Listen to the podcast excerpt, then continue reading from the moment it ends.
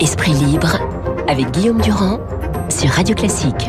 Ma chère Cécile, vous revoir est un bonheur. Cécile mm Cordunet, éditorialiste aux Échos, et Alexis Brézé, qui est le patron du Figaro. Bonjour Alexis. Bonjour, Cécile. Bonjour Guillaume.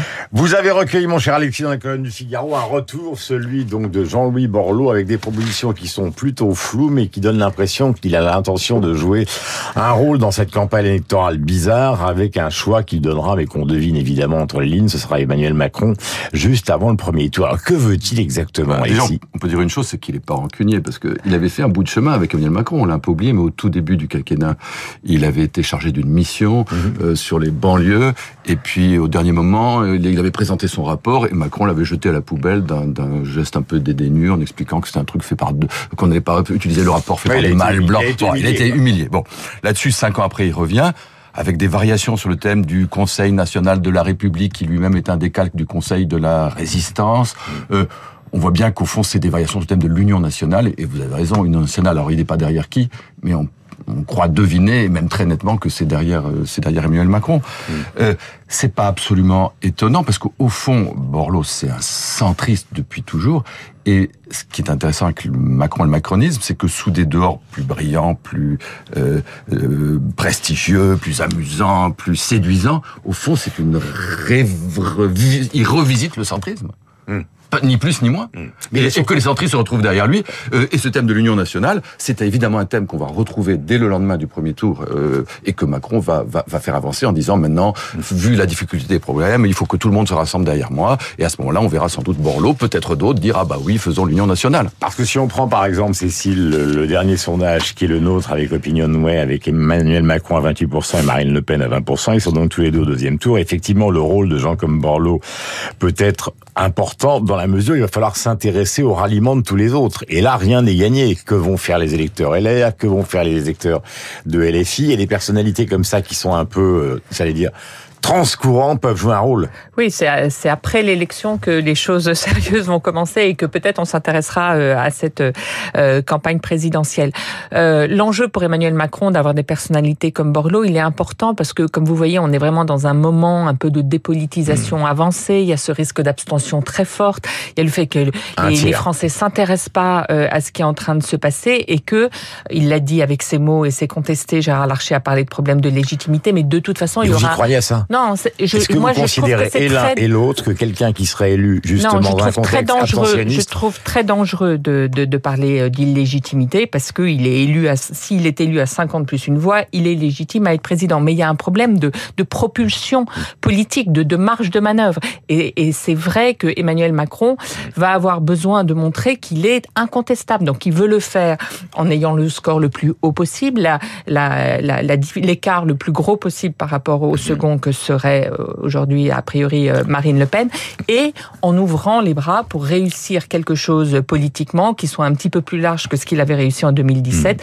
pour capter si euh, Valérie Pécresse n'est pas au second tour, notamment toute euh, la frange LR qui n'ira pas euh, euh, vers la droite extrême. Mais vous y croyez, Alexis, parce que par exemple, quand Édouard Philippe euh, s'est avancé et, et au fond a, a suggéré un ralliement du parti qu'il avait montré avec, par exemple, l'Agir, euh, il a reçu une fin de non-recevoir. Alors c'est toujours assez bizarre avec Emmanuel Macron, parce qu'à un moment, on a l'impression qu'il cherche une coalition euh, élargie qui ressemblait à une certaine forme d'union nationale, et puis d'autre côté, on a l'impression qu'il veut tout faire tout seul. oui, c'est assez son tempérament.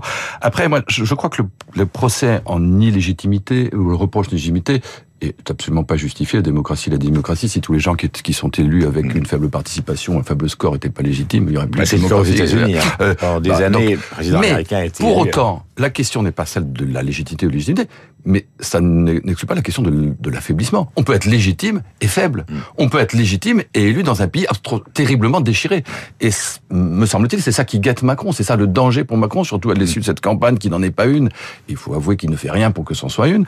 Euh, euh, le risque, c'est c'est l'affaiblissement. C'est euh, ce cocktail de comment dire de de- d'abstention et, et, et de, et de vote de protestation qui fait qu'il serait élu finalement avec très peu de, de, de, de force propulsive, d'enthousiasme, de, volonté de l'élire, qui fait que ça va être difficile derrière pour lui. Les, les, les ennuis vont commencer après, évidemment. Mais vous avez tous les deux suffisamment d'expérience politique pour savoir qu'un président, quand il a passé un quinquennat dans les affaires internes et que tout d'un coup se présente par hasard et dans une dramaturgie intense, un énorme problème qui est un problème international. En fait, toute la passion, tout le temps est entièrement consacré à l'Ukraine. C'est-à-dire que l'idée des meetings qui arrivent, bien évidemment, il les cautionne. Mais en fait, il a la tête au téléphone Oui, avec sûr, Poutine, avec sûr. Il est Zelensky. épuisé, euh, épuisé par ça parce qu'on sort aussi de, de, de la crise Covid. C'est vrai que je pense que ça lui On paraît complètement de ça. Enfin, on a des témoignages. Ses proches disent qu'il était. ses proches disent qu'il est absolument euh, épuisé. Il faut euh, cette bascule. De toute façon, c'est un sujet qu'ont eu tous les présidents sortants. Comment on passe du statut de président, où on est quand même en charge d'affaires majeures, à à nouveau être candidat, euh, rentrer dans l'arène, boxer contre des candidats, des adversaires que vous trouvez pas toujours euh, au niveau. C'est déjà quelque chose qu'on a toujours connu. Mais là, c'est vrai que dans la situation actuelle, euh, il, il arrive pas. On le sent bien. Il pensait finalement faire la campagne avec son projet, que les idées vivraient toutes seules et animeraient à elles seules la campagne. On voit que c'est un échec, ça n'a pas marché, parce que ces idées, de toute façon, elles sont en plus pas tellement calibrées. On voit qu'il y a plein de flou autour du RSA, enfin, euh, autour de plein de mesures. Donc, il n'est pas dedans encore. Donc, maintenant, ce que disent beaucoup son entourage, c'est vous verrez, ce sera la vraie campagne, ce sera au soir euh, du premier tour, ce sera la campagne Est-ce d'entre que vous deux n'avez pas tours le face euh, qu'au Marine Le fond, Pen. pour l'instant, euh, si on était dans son bureau ce matin, euh, ce qui, ce qui l'obsède, euh, Biden est à quelques kilomètres de la frontière ukrainienne, il y a une réunion de temps. Ce qui l'obsède, c'est d'obtenir par une sorte de miracle quelque chose de Poutine. C'est surtout ça, son sujet. Évidemment qu'on peut le comprendre, et c'est sûr que se parler à Poutine, parler à Biden, parler euh, à Zelensky, c'est plus intéressant, c'est plus euh, Valorisant. enthousiasmant, valorisant au sens noble du terme. C'est plus- c'était quand même des enjeux plus importants que de, de, de débattre avec Valérie Pécresse. sur Bon, Terre, c'est complexe. Bon, pour autant, la question c'est pas, il y a pas que ça. Il y a quand même la France, il y a les Français, il y a ce qu'ils attendent, et il y a la réalité de, de la démocratie. Et malgré tout, me semble-t-il, les enjeux démocratiques méritent quand même qu'on s'y attache un, tout- un tout petit peu. Une campagne, c'est pas tout à fait rien. une élection Mais quelqu'un lui dit. Euh, eh ben, Est-ce que quelqu'un lui dit Ouais, mais que il le danger envie, existe C'est ce que vous dites. Il, il a autre chose à faire. Tous Sauf que, mais il veut pas faire de débat, il veut pas faire de meeting. Il recommande à ses lieutenants. Il, il recommande ses lieutenants. Même son Premier ministre ne veut pas mais, débattre avec mais, Marine Le ben voilà, exactement. Donc c'est quand même une volonté de dire bon allez, on, on passe cette formalité. Et c'est Et- pour lui, c'est c'est- son, son entourage lui dit c'est pour c'est pour toi, c'est pour euh, ton quinquennat euh, derrière. Une campagne, ça sert à aller chercher un contrat avec les Français pour faire des choses derrière. Et là, ça commence, Allez, et Simon là, ça commence un peu à se voir. C'est-à-dire qu'il y a un moment, il pourrait au moins faire un petit peu semblant de faire campagne. Et là, il ne le fait pas du tout. Et donc, du coup, on commence quand même à voir des, des une baisse dans les sondages, point jour après jour, qui sont liés au fait aussi que le- le- l'impact de l'Ukraine est en train de, de, de, de- de diminuer dans l'opinion. Pas au point de le mettre en danger, semble-t-il. Mais enfin, c'est quand même, de- il a perdu 3, 4 points, là, depuis, depuis, depuis d'assez peu de temps. Alors, donc, il y a chiffres. quand même un petit signal d'alerte. Un minimum de campagne ne serait pas absolument inutile. Nous sommes en direct avec Alexis Brézé, donc, et avec Cécile Gordunet. Les chiffres, euh, je vous les redonne, bien évidemment, auditeurs de Radio Classique, l'Opinion Way qui est à partenaire. Macron 28 moins 1, Le Pen 20 plus 3, ce qui est quand même assez sensible. Mélenchon continue à monter 14, Pécresse 12, euh, nous sommes à égalité et malheureusement donc elle est atteinte du Covid, ce qui rend évidemment la campagne très difficile. Zemmour continue à baisser à 9, Jadot 5, Roussel 4, Lassalle 3, Hidalgo 2, c'est ahurissant, Dupont-Aignan, Poutou, Artaud euh, 1%. Autre question mystérieuse, j'allais dire, euh, non pas l'affaire Sarkozy, mais Nicolas Sarkozy. C'est-à-dire que depuis le temps qu'on attend un point de vue de l'ancien président de la République, il se fait toujours attendre. Alors on imagine qu'il n'est pas pressé étant donné l'état de sa famille politique aujourd'hui, mais est-ce que vous pensez, Cécile, ou est-ce que vous savez qu'il a l'intention de faire quelque chose et quoi? Euh, le, ne rien faire serait déjà terrible et est déjà terrible pour euh, Valérie Pécresse. Je pense que c'est lui en fait qui a euh, saboté euh, son meeting du Zénith. Alors il y a peut-être mis du sien dans la forme derrière, mais la page du Figaro deux jours avant Marion Mourgue. Marion Mourgue. Deux jours avant le Zénith, où Nicolas Sarkozy dit elle est une mauvaise candidate et puis elle vient pas me demander des conseils, et de toute façon elle les suit pas, c'est absolument ravageur pour elle. Je sais pas si c'est très glorieux euh, pour lui, parce que c'est quand même sa famille euh, politique, mais on pourra dire, je pense, que Nicolas Sarkozy, par ses silences, et a fortiori s'il Mais est-ce que le silence va euh, durer? Parce que là, j'interroge non pas celle qui simplement analyse, mais celle qui sait souvent. Moi, je pense que c'est soit le silence, soit le ralliement à Emmanuel Macron. Je pense plus du tout qu'il fera un, un- un mot pour Valérie Pécresse avant le premier tour. Alexis. Oui, non, il ne le soutient pas avant le premier tour. S'il avait dû le faire, il l'aurait, il l'aurait déjà fait. Donc le plus probable, c'est qu'il ne dise rien avant le premier tour. Il ne prendra pas position pour Emmanuel Macron avant le premier tour, parce que d'abord, vis-à-vis de sa famille politique, malgré tout, vis-à-vis de ses électeurs, ses anciens électeurs, c'est quand même quelque chose qui passerait pas bien, et il le sait. Mais on le et, sent, et- parce et que il les sait aussi. Et donc le plus commencent à se poser des questions. le plus probable, et ça me paraît même l'évident, c'est qu'entre les deux tours, précisément, quand Emmanuel Macron lancera cette ce qu'il espère être là pour le coup une dynamique d'union nationale face à probablement Marine Le Pen, de toutes les bonnes volontés pour euh, redresser le- la thématique Borloo. À ce moment-là, le plus probable, c'est que Nicolas Sarkozy dira dans les situations du pays, euh, il faut, euh, je, je, je suis je suis derrière Emmanuel Macron. Je pense que c'est ça.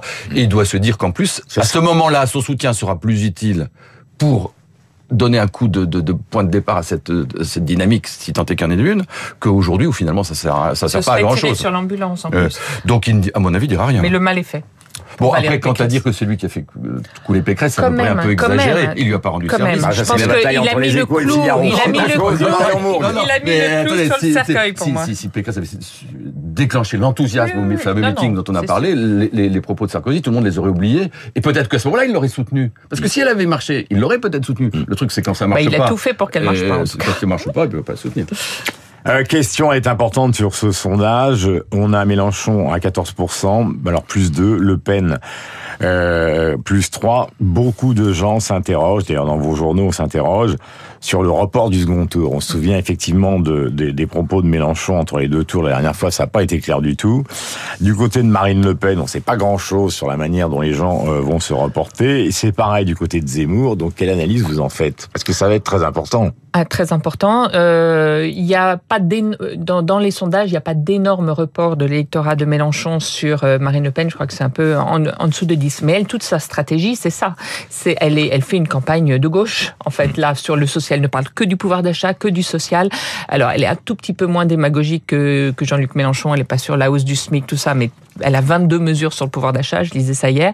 Euh, donc, elle, elle joue euh, le fait que euh, les classes populaires euh, face euh, à Emmanuel Macron qui incarnerait euh, la France qui va bien, la France mondialiste, et ben elle, elle pourrait réussir un rassemblement euh, par le bas. C'est ça toute sa stratégie. Et Mais est-ce que vous pensez qu'elle a fondamentalement changé sur le fond, c'est-à-dire à titre, là je dis à je pense titre personnel, parce elle-même. Elle ose être complètement sur cette thématique sociale, alors qu'avant elle se sentait entravée, elle savait pas totalement. Je pense que cette campagne, si on dit qu'elle est bonne, c'est parce qu'elle fait la campagne qu'elle voulait faire. Elle est complètement décomplexée par rapport à ça. Elle est beaucoup plus mesurée qu'elle ne l'était par le passé, parce qu'elle est en fait plus mesurée que n'est la tradition du RN. voilà, dernier mot avec vous, Alexis, il faut qu'on conclue, nous sommes arrivés au terme. Si on parle de Marine Le Pen, ça fait au fond cinq ans qu'elle joue le second tour. Au point que d'ailleurs, ça fait cinq ans qu'elle se recentre, ça fait cinq ans qu'elle déplace son, son projet, ça fait cinq ans qu'elle abandonne un certain nombre de marqueurs qui étaient un handicap électoral, notamment ça fait la retraite à 60 ans, un de choses comme ça. Euh, et, et au point qu'à un moment, c'est, on avait pu dire, mais elle se recentre trop, elle est trop absente, elle est trop gentille, elle est trop consensuelle. Et aujourd'hui, euh, on se rend compte que finalement, c'est une stratégie qui se révèle payante. Cette stratégie de second tour va lui permettre d'abord euh, de ne l'empêchera pas pour l'instant de- de- d'aborder le premier tour en, en, en situation de favori et devrait se révéler utile au second tour. Est-ce que ça peut lui permettre de passer devant Macron? Franchement, il y a assez peu de gens qui le pensent aujourd'hui. Bah, le dernier sondage donne 59, euh, 41, si ma mémoire, oui, est bonne. Non, au deuxième tour. Non, j'étais plutôt Aussi. moi sur euh, 46-54, mais... Bah, ça doit changer, ça a dû changer, je me trompe. Il est 8h56, vous découvrez dans le Parisien un septuagénaire qui veut monter sur le toit du monde, un Français sans oxygène, ça paraît extraordinaire.